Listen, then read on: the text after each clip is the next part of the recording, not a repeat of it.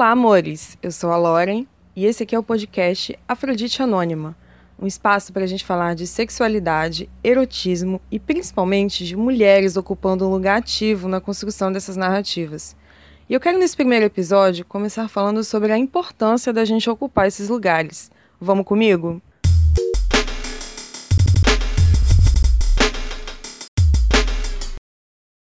2017 foi o ano em que dados do Pornhub indicaram um aumento significativo na busca de pornô para mulheres.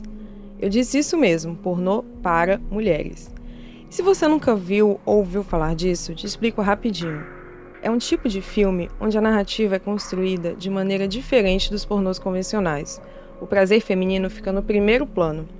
Ainda assim, no Brasil, um estudo divulgado pelo canal Sexy Hot em 2018 mostrou que o público masculino é de 76% e 24% são mulheres. E por que esse tipo de erotismo não dialoga tanto com a gente? A alta performance é irreal e cruel com os homens que têm o primeiro contato com o sexo através desses filmes. A constante subjugação da mulher é cruel com a gente e alimenta a cultura do estupro, ao mesmo tempo que é reflexo dela. É uma via de mão dupla aí. Mas não vamos adentrar muito nessa polêmica agora, porque a gente pode separar um dia só para falar disso melhor, né? O que eu quero chamar a atenção é para o fato que os homens estiveram por muito tempo ocupando os lugares de direção, produção e donos dessa narrativa que passa por cima dos nossos corpos e do nosso prazer. E não só no filme pornô, mas em outras áreas como literatura, música, dramaturgia e mídia no geral. Eles é quem costumam dizer como querem que sejamos, como nossa sensualidade deve ser exposta e como nosso corpo deve ser consumido.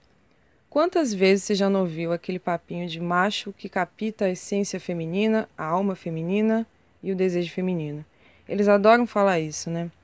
Escrevendo em primeira pessoa e carregando a fala de todos aqueles estereótipos possíveis, onde a gente ocupa bem esse lugar de mulher passiva e que está cheia de amor e cheia de perdão, aceitando todos os vacilos desse homem.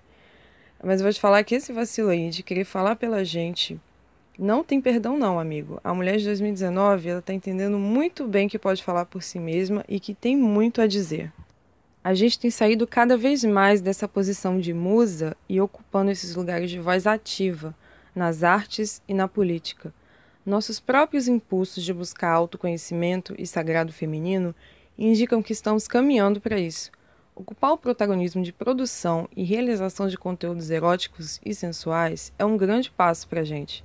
É bem difícil e não tem muita gente a seu favor, não.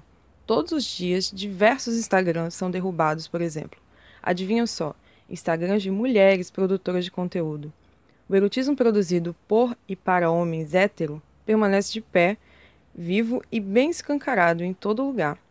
Ocupar esse lugar virou uma atitude política e a gente escolhe resistir quando entende o potencial enorme de transformação que isso causa em outras mulheres. A gente está aqui falando de putaria para você também falar e construirmos juntas uma outra narrativa para esse capítulo das nossas histórias. Isso envolve autoconhecimento do corpo e do prazer, empoderamento e muita libertação da culpa.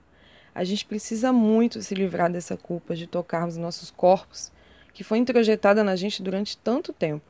Eu recomendo fortemente uma análise para lidar com essas culpas, inclusive, porque elas são bastante reproduzidas no seio familiar, mas te digo que também é muito reforçada pela nossa sociedade.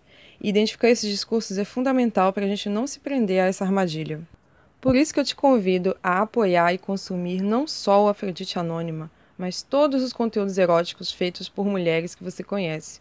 Pode ter certeza que tem muita resistência e muita paciência também para lidar com os machos, né? Por trás dessas minas aí. O Afrodite Anônima é um projeto de literatura erótica escrito por mim, uma mulher de 25 anos e estudante de ciências sociais. Eu comecei a escrever erótico há cerca de um ano e eu já perdi duas páginas desde então. No começo era mais explícito, eu usava imagens, ilustrações, e depois eu entendi que não dá para peitar essa censura diretamente. Hoje em dia eu não uso imagem e eu tenho que censurar algumas palavras, porque a gente não pode escrever cubo, seta, clitóris, sexo, nada desse tipo. Eu entendo que o uso dessas palavras acaba tendo um cunho político, mas a própria censura delas com hífen e com pontinho acaba dizendo algo, porque assim, fala sério, né? Você tá com maior tesão lendo um texto e aí você lê uma palavra com pontinho e com hífen. Eu acho que isso acaba colocando as pessoas para pensar um pouco.